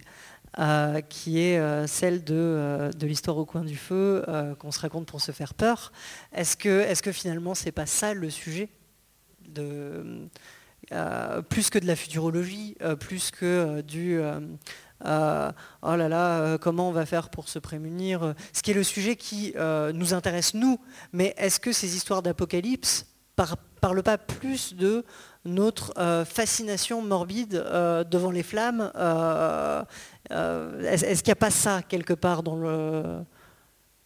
Diane, peut-être? Ah ben Non, mais moi j'ai dit mon, avis là-dessus. Je pense qu'effectivement, euh, il, est peut-être intéressant d'interpréter les images qu'on se donne à voir, les, objets qu'on produit autour de nous, euh, plus pour prendre une, image, hein, puisque tu as parlé de, mon rapport à la psychanalyse, comme des objets d'un rêve plutôt que comme des objets euh, qui seraient des prolongements immédiats du discours et de nos pensées les plus rationnelles, puisqu'on voit bien qu'en réalité, il y, a un vrai saut entre nos vies et nos fictions. Il y, a, un gap, et ça ne se passe pas du tout sur le mode du miroir, ni de la continuité, et qu'au contraire, ce qui a l'air de, prendre au sérieux euh, ce que nous vivons est, complètement subverti, retourné, masqué. Enfin, c'est pas sur, ce mode-là. Et donc, en tout cas, c'est comme ça que moi j'ai essayé de travailler sur le motif de la ruine, c'est de l'interpréter comme quelque chose qui raconte autre chose. Et l'effondrement dans le jeu vidéo euh, raconte autre chose que nos effondrements craints ou espérés d'ailleurs. C'est enfin, une, piste méthodologique. Hein. Est-ce qu'on n'aurait pas intérêt à les lire comme des, des, objets comme dans un rêve euh, c'est-à-dire des objets qui sont déplacés, qui sont condensés, qui sont euh, recodés et qui viennent supporter en fait d'autres désirs que voilà et que et finalement je trouve que l'année 2018-2019 elle nous a montré aussi puisqu'on parlait d'éducation populaire alors moi je viens du théâtre donc je sais combien le théâtre est traversé de ces fantasmes là de prendre en charge la transformation sociale. Et je trouve que pour finir sur une, touche militante que euh, je trouve que l'année qu'on vient de passer, l'hiver qu'on vient de passer, a eu un grand mérite qui est d'avoir rebattu un peu les cartes de ce fantasme euh, pour lequel la culture finalement prendrait en charge la critique et la politique. Et qu'il y a eu des actes politiques qui ont remis de la politique dans la politique. Et du coup, euh, ça, je trouve que ça a une vertu euh, très éclaircissante. Nicolas euh, Oui, du coup, juste pour euh, deux petites réponses par rapport à ce que vous avez dit. Alors là, c'est juste pour faire la pub pour une conférence de Thomas Planck qui est précisément dédiée à cette question et qui doit être demain, je crois, euh, sur, la question de bon, bah, le, le, jeu vidéo, effectivement, dans un certain nombre d'années, c'est fini. Donc, qu'est-ce que ça Qu'est-ce qu'on va faire derrière? Donc voilà, si ça vous bah, intéresse. Au moins, on s'épargnera tous les discours du type euh, l'assassinat, le, meurtre, les meurtres de Christchurch sont dus aux jeux vidéo. Ah, c'est sûr. Et, euh, du, coup, pour rebondir sur un truc plus que, vous avez dit derrière, en fait, euh, encore une fois, effectivement, je, suis, suis d'accord et ce qui n'empêche pas que je veux essayer de promouvoir autre chose. Mais je suis d'accord qu'effectivement, quand le jeu vidéo à l'heure actuelle parle, parle de ces choses-là, il parle des peurs de société, mais euh, juste pour du coup d'essentialiser un petit peu notre société. Enfin, fondamentalement, cette société, c'est pas ma société, et c'est pas la société de non plus beaucoup de gens. Et donc, du coup, c'est pas forcément mes peurs non plus, et c'est pas forcément les peurs de tout le monde. Et je pense qu'il y a un intérêt à, euh, aussi se poser la question de comment est-ce qu'on euh, essaie de se battre pour que même dans le média du jeu vidéo, comme dans d'autres médias vidéo, ça soit aussi d'autres peurs, d'autres angoisses et d'autres combats qui soient mis en avant que juste ceux de, bah, des gens que représente le, plus l'industrie du jeu vidéo aujourd'hui. Laura? Euh, euh, J'entends le mot peur revenir, euh, c'est un, thème qui me plaît. donc je vais, en fait, moi, ce qui me dérange un peu là-dedans, c'est que euh, alors, ce sont des espèces de contes qui effectivement sont là pour nous faire un peu peur, comme tu dis, au coin du feu. Et, alors, si ça se trouve, eh ben, on n'aura même pas de toit, et il y aura des chiens zombies et des machins, voilà.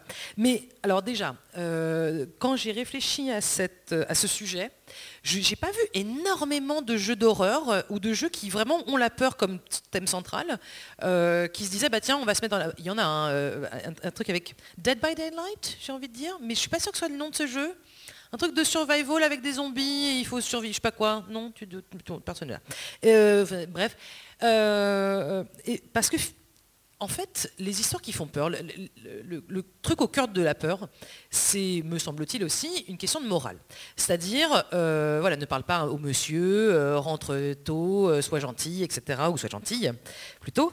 alors que là, la question, c'est on se dit, oh, on est vraiment des vilains, hein. c'est vraiment pas bien de laisser la lumière allumée dans une pièce quand on s'en va, ou de, je sais pas, euh, voilà.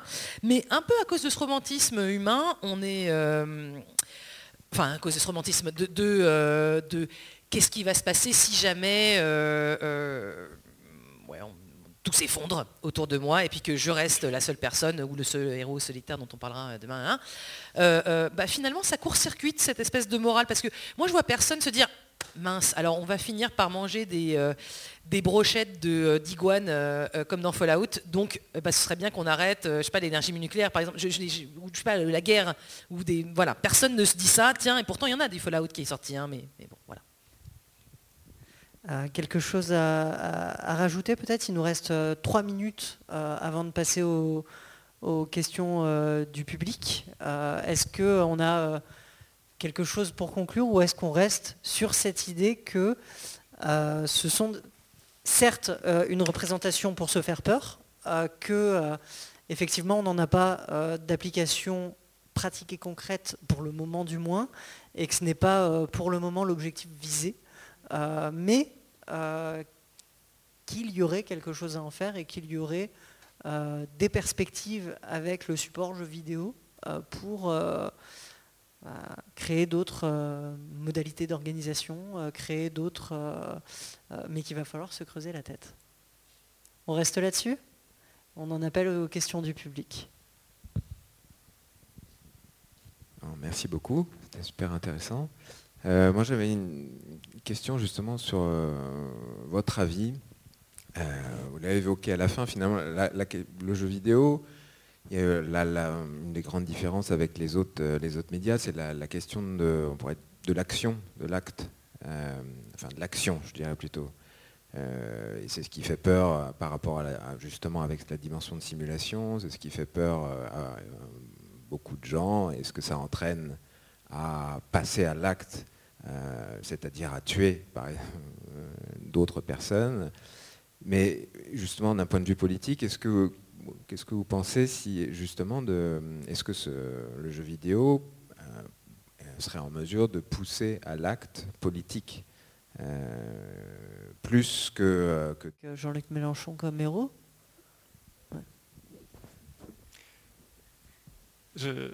Moi, moi, ce que je pense par rapport à ça, c'est que le jeu vidéo, c'est un très bon outil pour susciter de l'adhésion pour susciter de l'adhésion. C'est à ça que je suis assez convaincu. C'est-à-dire que euh, le pouvoir du, game designer, il est à la fois très, aussi important que dans d'autres médias, dans, la mesure où il crée l'univers. Enfin, quand je dis le game designer ou la game designer, c'est toute l'équipe qui s'occupe de ça. Hein. et puis les, gens qui le financent, c'est derrière, c'est bien, bien le problème. Enfin, en tout cas, les gens qui produisent, d'une façon générale, ont énormément de pouvoir pour mettre en place euh, le système et en même temps bénéficient d'une implication forte du coup dans le média de la personne qui est consommatrice. Puisque précisément on va l'amener à faire des choix et donc fondamentalement à mettre en place des mécanismes d'engagement, d'acceptation, d'identification euh, qui peuvent être à mon avis extrêmement forts. Donc malheureusement je pense d'abord que le jeu vidéo est, surtout un, média qui est extrêmement efficace pour, euh, pour faire de la propagande et donc du coup pour ceux qui ont les, moyens de la faire et qui, peuvent ont les moyens de développer des jeux vidéo derrière. Euh, et par contre, à l'inverse, dès qu'on commence à vouloir faire du jeu vidéo euh, pour changer les règles, euh, on se retrouve avec beaucoup de contraintes, déjà contraintes d'accès au niveau de technicité qu'il faut derrière. Enfin, je veux dire, quand vous prenez vos enfants, euh, par exemple, s'ils ont envie, s'ils font un jeu de rôle dans lequel ils s'imaginent être des pirates et puis que d'un seul coup ils décident qu'il y a des crocodiles, ben, ils peuvent le faire. Il n'y a, pas de difficulté. Ils ont vraiment une maîtrise du médium qui, est beaucoup plus important. Et du coup, cet obstacle pour le jeu vidéo rend l'appropriation euh, beaucoup plus délicate. Donc, de ce point de vue-là, en fait, je suis, plutôt euh, pessimiste. Et, ou en tout cas, ça requerrait que de trouver un mécanisme qui permette à la communauté qui va être cible de participer à l'élaboration du médium lui-même avec toutes les difficultés que ça implique vu la... Euh, Laura? Euh, c'est marrant parce que moi je suis un petit peu entre les deux, c'est-à-dire que euh, j'entends un, jeu vidéo fait par En Marche, je ne sais pas qui y joue, à part les gens qui sont déjà convaincus que, ou en gros, ils vont voter pour En Marche, ou alors les, spectateurs euh, euh, décadents. Hein, c'est vraiment une, catégorie, c'est-à-dire les gens qui vont y jouer pour, se moquer, en fait. Hein, comme les gens qui lisent de la fanfiction. Enfin, je veux dire, il y a plein de fanfiction, euh, Le Pen et Macron, par exemple, qui a été. C'est fantastique à lire. Enfin, il ne faut pas, mettre pas de doigts dedans. Voilà, c'est très fort, quoi. Mais. Est-ce que vraiment c'est le genre de jeu vidéo qui me fait passer à l'acte et qui me fait dire ah peut-être que je voudrais voter pour ce candidat-là, mais je vais jouer à son jeu vidéo et peut-être que si le sien il est meilleur que celui de l'autre, eh ben je Je suis pas sûr. Donc voilà. Mais sur les modes d'organisation politique, est-ce que si on, ah, t'avais pas fini? Est-ce que si on a déjà joué à des jeux vidéo euh, qui nous font nous organiser d'une certaine manière et qui ont des règles qui nous incitent euh, plus à la coopération ou plus euh, euh, à, une certaine forme euh, d'anarchie comportant des règles. Euh, est-ce que, je précise parce que tout, le monde n'a pas forcément la même vision de l'anarchie. Donc, est-ce que, en m'étant habitué à ce genre de système, finalement, ça n'aiderait pas à sa concrétisation dans le. C'est ça aussi que cette question peut, vouloir dire. Après, c'est assez fascinant de constater comment les individus sont capables de retourner toute une série d'objets qui étaient, destinés à d'autres choses derrière. Des gens vont puiser dans des textes euh, extrêmement réactionnaires l'inspiration, je ne vais pas le nommer, mais euh, l'inspiration pour construire des mouvements révolutionnaires euh, dans certains pays. donc la capacité de, des individus à subvertir l'outil qu'on utilise pour les amuser, pour les contrôler, pour les divertir est assez fascinante. Et elle est, de ce point de vue-là, assez rassurante par rapport justement aux jeux vidéo. Après, effectivement, encore une fois, la, contrainte technique fait que des gens qui euh, aujourd'hui se disent ben, tiens, mon truc c'est de faire du modding euh, sur GTA de façon à permettre euh, à, mes gamins qui, qui, jouent de, pouvoir cramer les trucs qu'ils ont vraiment envie de cramer en fait et, d'une façon générale d'avoir les interactions qu'ils ont vraiment envie d'avoir. Ça, reste, à mon avis, de, ce que j'en sais, une toute petite population et le coût en fait Je, repense à cette exposition toute bête. Euh, enfin, il y a une exposition en ce moment au, Grand Palais que je suis voir il n'y a pas longtemps sur l'art soviétique. Et en fait, vous, voyez complètement la différence entre l'art qui avait lieu dans les années 20 et l'époque du, réalisme soviétique. L'époque du réalisme soviétique, c'est très bien, c'est très réaliste, c'est très coloré. Bon, bah, faut être un professionnel quoi, pour en faire. Point. Euh, l'art qui développe dans les années 20, vous découpez des, affiches, vous avez trois couleurs pour faire vos impressions, vous en collez quatre à côté, vous mettez un bout de texte euh, que généralement la plupart des gens ne euh, savent pas forcément lire, mais du coup l'image est suffisamment explicite. Et du coup, bah, les gens qui peuvent s'en emparer, et d'ailleurs tu citais tout à l'heure le, cas du théâtre, et je pense qu'effectivement le développement du théâtre dans ce cadre-là est, assez remarquable. Le, choix de faire un outil qui est très très facile d'accès, si on veut créer quelque chose qu'on peut communiquer, va quand même beaucoup beaucoup jouer, à mon avis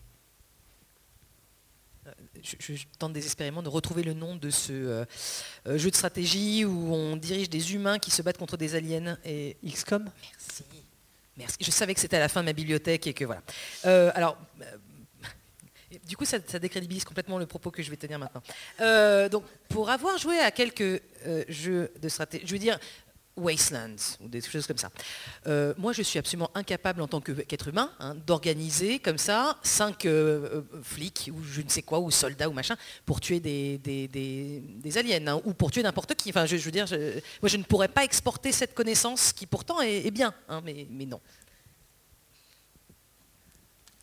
Je pense que ça répond pas mal. On peut peut-être passer à la question suivante. Bonjour, euh, merci pour l'ensemble de la conférence, super intéressant. Euh, je suis game designer, je commence à travailler sur mon prochain jeu qui serait autour de ces thématiques du jeu vidéo, de l'effondrement, de l'apocalypse. Donc ça serait un jeu post-apoétique, on va dire. Euh, en fait, je voudrais commencer à, donner des pistes de réflexion que euh, j'ai tirées d'un documentaire qui est sorti euh, de la chaîne Game Spectrum. Euh, vous avez peut-être entendu parler sur le, le jeu vidéo va-t-il disparaître euh, et qui pose justement ces questions-là. Et euh, à la fin, il évoque voilà, qu'est-ce qu'on pourrait faire, qu'est-ce que pourraient faire à la fois les joueurs et les game designers, game designers pour, bah, pour enclencher la machine vers une transition ou en tout cas un, changement. et donc je voudrais juste en donner quelques-unes et peut-être après vous demander si vous en aviez d'autres. Euh, bah, il, parle aussi déjà de, des ressources euh, demandées pour, pour jouer, c'est-à-dire qu'on parlait de la PlayStation 19 tout à l'heure, euh, on peut imaginer en tant que créateur de, de, développer sur des machines qui sont soit anciennes, soit peu demandeuses de ressources, avec des moteurs de jeu qui ne sont pas voilà, consommateurs d'énormément de, de, de, RAM ou de, puissance de calcul.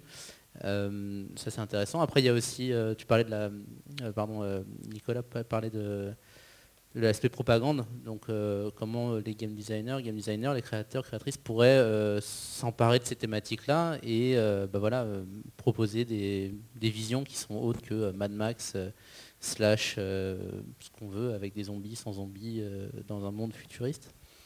Euh, et donc ça aussi, je trouve ça intéressant. Euh, moi, je suis en train de travailler sur un jeu où en fait, on serait plus à essayer de faire revivre quelque chose dans l'après, euh, dans un monde dévasté, un peu le monde de Wally au début, et on essaye de, faire pousser cette petite graine, d'avoir, de trouver la graine, le soleil, la, la petite goutte d'eau. Et voilà, c'est juste des débuts de réflexion que je trouve assez intéressantes. je voulais savoir si vous en aviez d'autres, et voilà. En fait, je comprends que la vraie phrase de, Zizek, en fait, c'est il est plus facile d'imaginer la fin du monde que la fin du jeu vidéo. si je résume votre euh, intervention.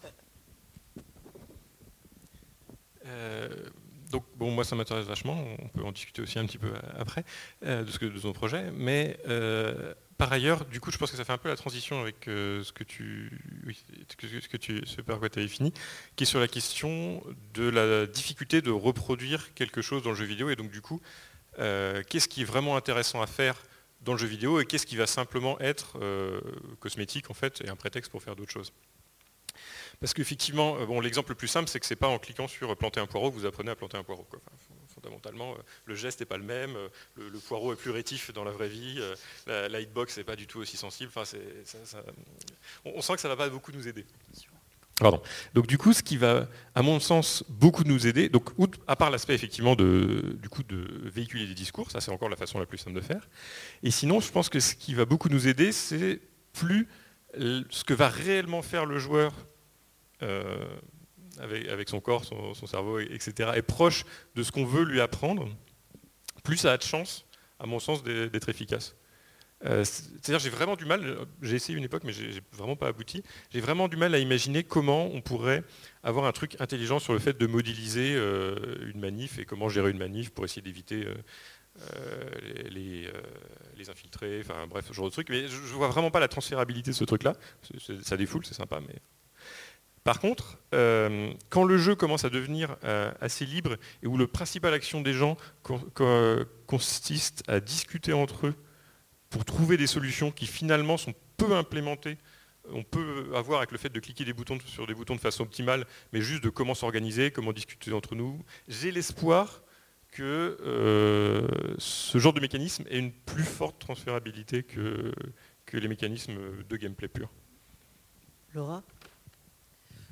C'est un tout petit truc. Donc en fait, si je prends vos deux...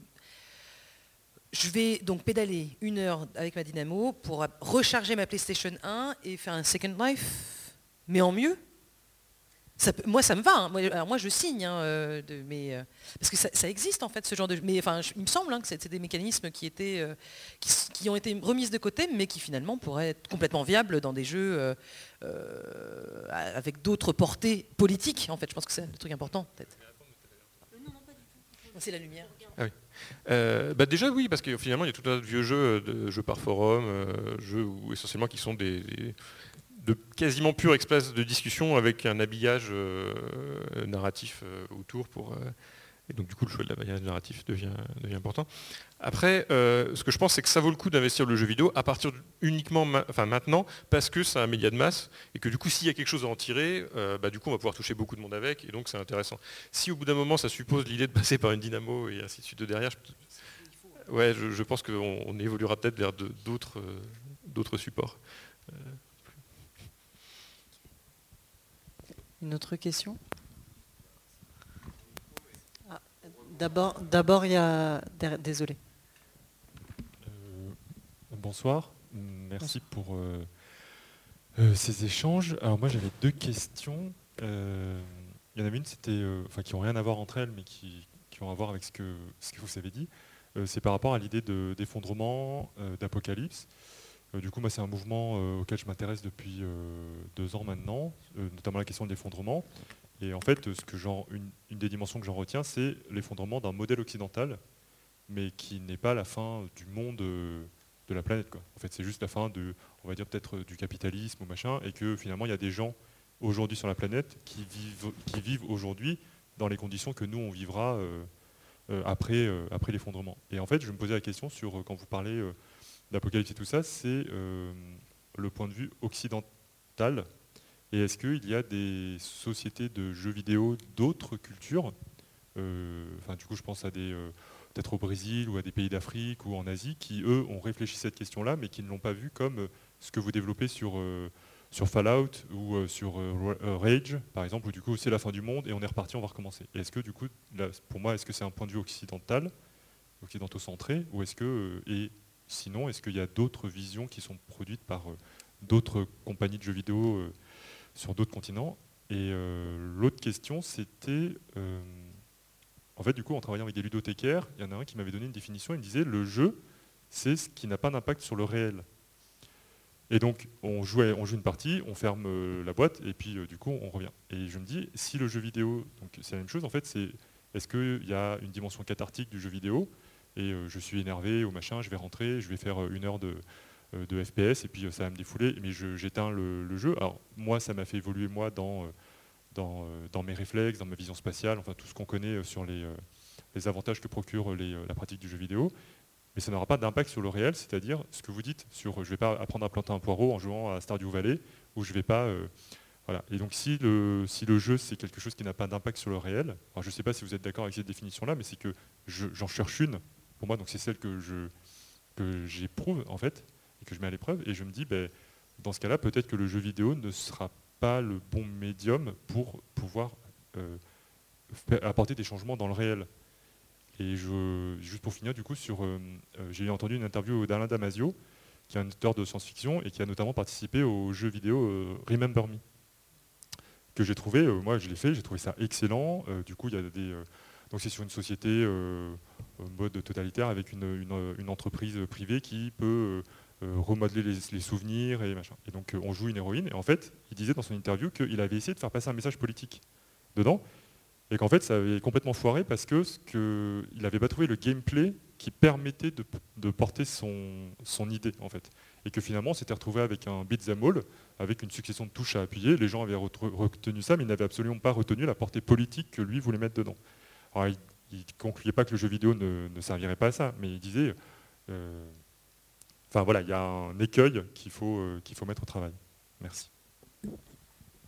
Euh, si, je peux préciser un petit peu quelque chose vite fait par rapport à la définition du jeu, Je ne souhaiterais pas qu'on passe le, quart d'heure restant à ergoter sur la définition du jeu et du cercle magique, etc.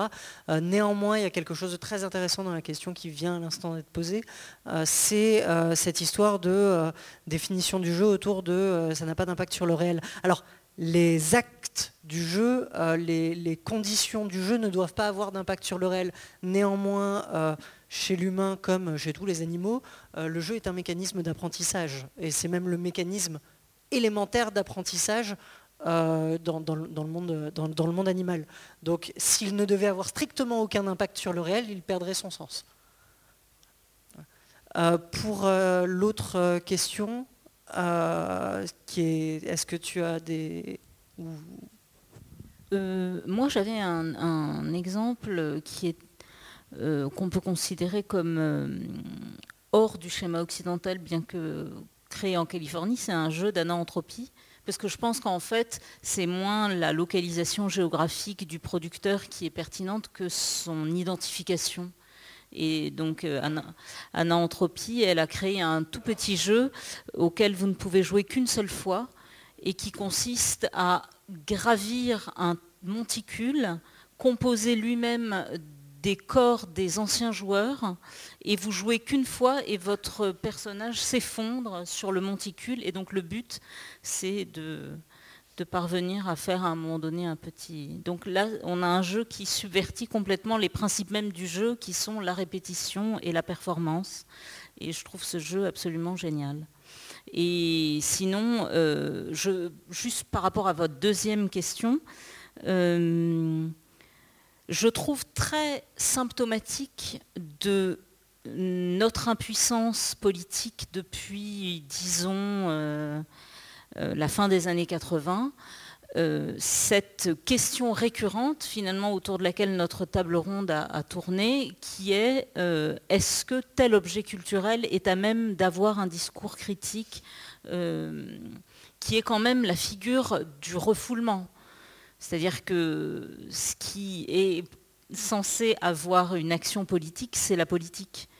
Et c'est bien parce que nous sommes dans ce moment où l'idéologie est censée avoir cessé et euh, où nous sommes censés euh, avoir atteint la fin de l'histoire et son accomplissement dans le capitalisme et la démocratie parlementaire, que euh, par effet de refoulement, on n'arrête pas de se demander mais quel dans quel lieu la politique peut-elle avoir lieu? Est-ce que le jeu vidéo pourrait être euh, l'espace euh, de le support d'un discours critique? Je, trouve ça très symptomatique en fait de, ce moment historique dans lequel on est, où finalement la politique a complètement renoncé en fait sous l'effet de l'idéologie euh, capitaliste et à, tenir sa fonction de transformation sociale.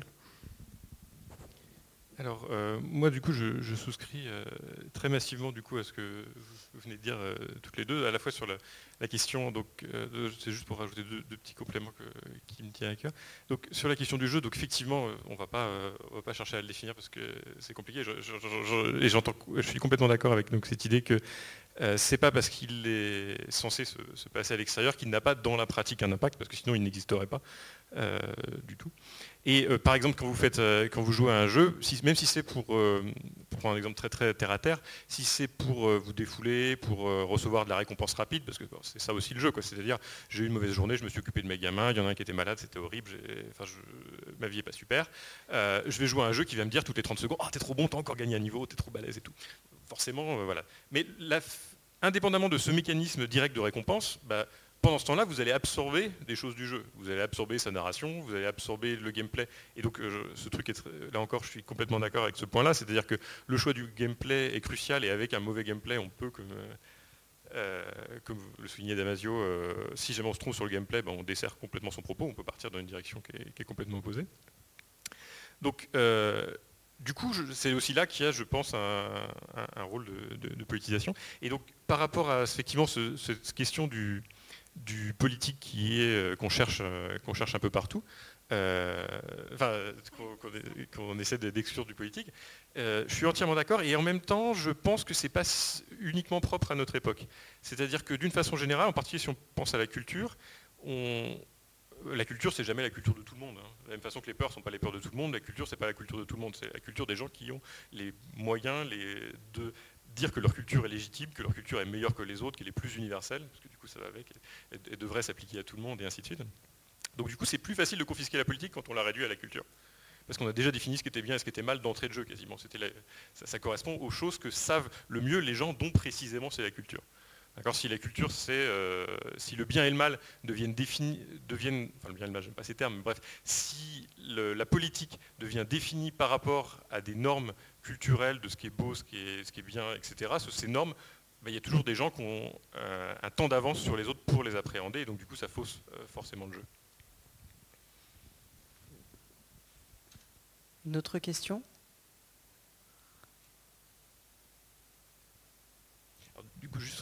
Ce qui d'ailleurs en fait est la grosse escroquerie de la création de la profession d'artiste en fait euh, aussi fondamentalement. Le, fait de, transformer l'artisan euh, en artiste et donc à, l'extraire de l'univers du, travail pour l'amener dans l'univers de la dépendance au dominant quoi, quelque part l'univers de la cour.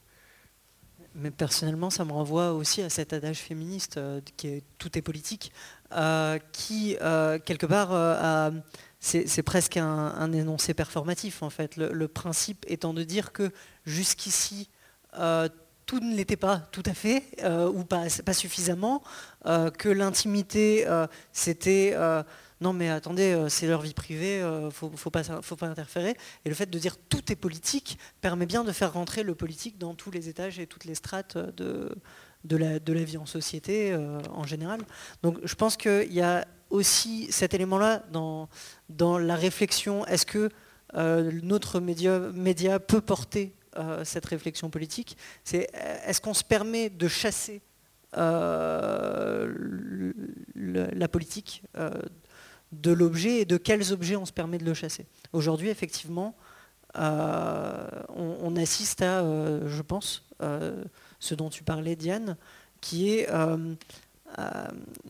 qu'on relègue euh, la politique au, champ partisan, euh, aux, différentes, et uniquement au moment des scrutins d'ailleurs.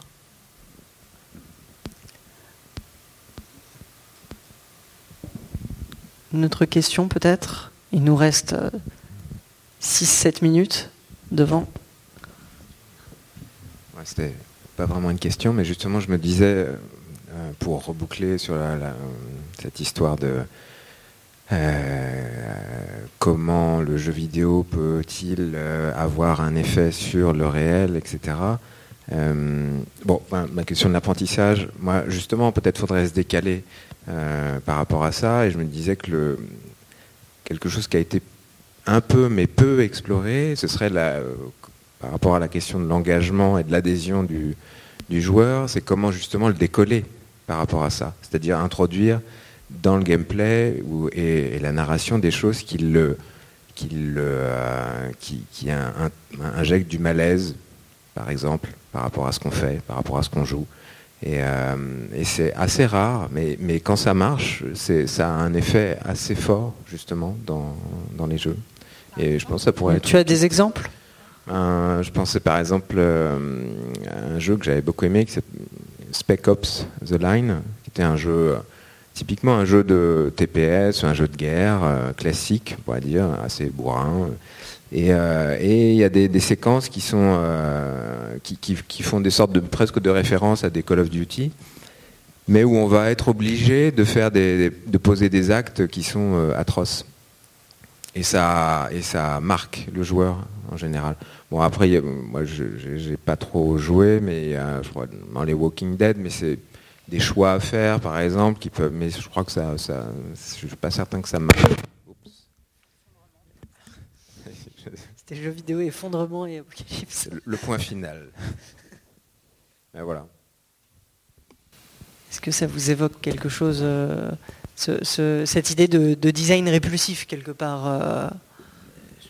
Ça, s'est fait aussi, euh, bah, si on reparle de, de politique d'anti-tyrannie, je pense que vous connaissez certainement ce, jeu où on joue un émissaire d'un dictateur qui vient d'être mis au pouvoir. Et donc on doit asservir une province par les moyens du bord, c'est-à-dire s'allier avec euh, soit des espèces de paladins, soit rien. Et tout est malaisant dans ce. Enfin, je veux dire, tout est malaisant. J'ai l'impression que par défaut, les gens, ils aiment bien jouer euh, le gentil. Parce que vous n'allez pas dire dans un jeu vidéo, ah non, je vais pas prendre cette quête, parce que vraiment, aller chercher ton chat ou buter des rats, pour, pour toi, ça, ça ne m'intéresse pas du tout. Bien sûr qu'il y a un, ça fait partie du, du, du, jeu. Euh, mais là, dans Tyrannie, tous les choix sont... bah, enfin, vraiment, je, veux dire, je pense que le, le mot... Tyrannie étiquette bien le truc. quoi. Euh, c'est très difficile d'être gentil. Et donc, euh, et, et en même temps, il faut aussi se rebeller contre le vrai dictateur tout en étant soi-même. Est-ce qu'on veut prendre tout pour soi, etc. Enfin, il y a des, des choix euh, atroces à faire dans, dans la chenille qui, qui redémarre là pour le mal. quoi. T'as un, un truc où tu... En fait, moi, ce que j'aimerais bien à ce stade sur ces, sur ces choses-là, ça serait essayer d'avoir des vraies statistiques de.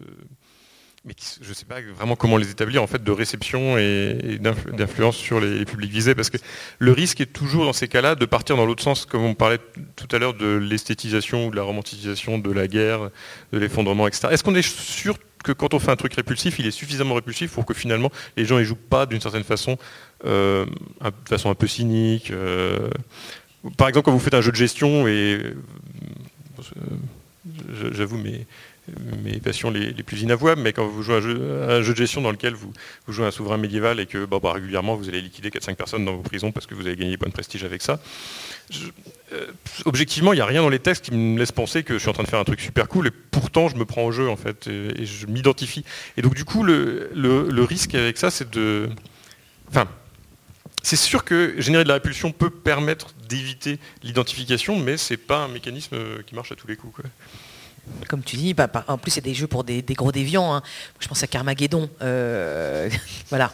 Quand même, c'était super d'écraser des gens, hein, parce qu'on on était en voiture et puis il fallait écraser des vieux, des enfants et tout. C'est, enfin, voilà, c'est, tellement répugnant que c'est, fantastique. A- a- c'est vrai qu'il y a beaucoup d'exemples comme ça. En fait, j'ai l'impression que de manière globale, les, les, gens vont pas jouer à un jeu pour se faire du mal. Et que, donc, par conséquent, si on continue de jouer à ce jeu-là, c'est qu'on y trouve une forme de plaisir ou une autre, de satisfaction en tout cas. J'ai encore un dernier truc, mais c'est peut-être un bain.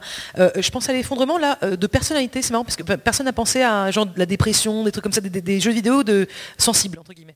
Mais je pense à, un truc qui s'appelle Yumeniki, qui est un petit jeu indé qui est. euh, on est une jeune femme japonaise, vous savez. je ne vais pas dire le mot japonais tout de suite parce qu'il est très tard.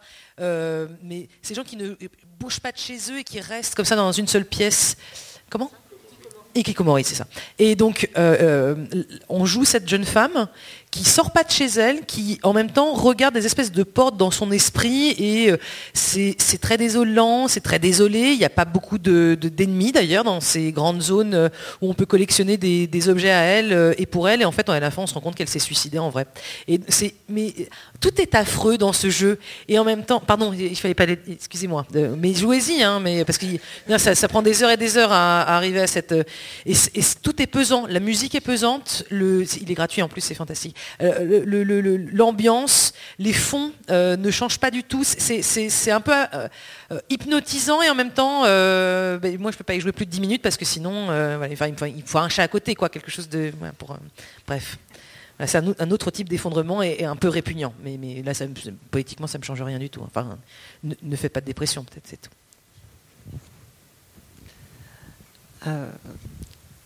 Alors, comme vous avez compris que sous mon discours gauchiste, j'étais en fait là pour vendre euh, ma cam, euh, je voulais juste vous signaler que euh, Ruine est publié chez Amsterdam et que chez Amsterdam, il y a un théorie du gamer qui est paru, qui est la traduction d'un d'un texte d'un théoricien et écrivain américain qui s'appelle Mackenzie Wark, et c'est paru euh, cet hiver.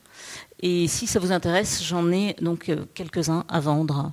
Et donc c'est un travail, euh, euh, il est prof à New York, ce garçon, et il travaille donc sur le jeu vidéo. Il a écrit notamment un manifeste du hacker, qui n'est pas ce texte-là, mais voilà, ça fait partie de ses textes à lui. Bien, je vous remercie et vous, public, pour toutes vos questions, mais je remercie aussi nos invités, euh, Diane, euh, Laura et Nicolas, euh, pour vos interventions tout en pertinence. On se dirige vers la fin de ce festival pour aujourd'hui. Demain, dès... je reprends mes petites notes. Dès le matin, on se retrouve et ici dans l'auditorium et dans la salle à côté euh, défricheurs et défricheuses de pixels, l'exploration dans le jouet, ici même dès 10h du matin, pour les plus matinales et matinaux. Euh, et en salle 12, il y aura dès 10h30 jeux vidéo, exploitation et protection des données personnelles. Je vous remercie, passez une bonne fin de soirée.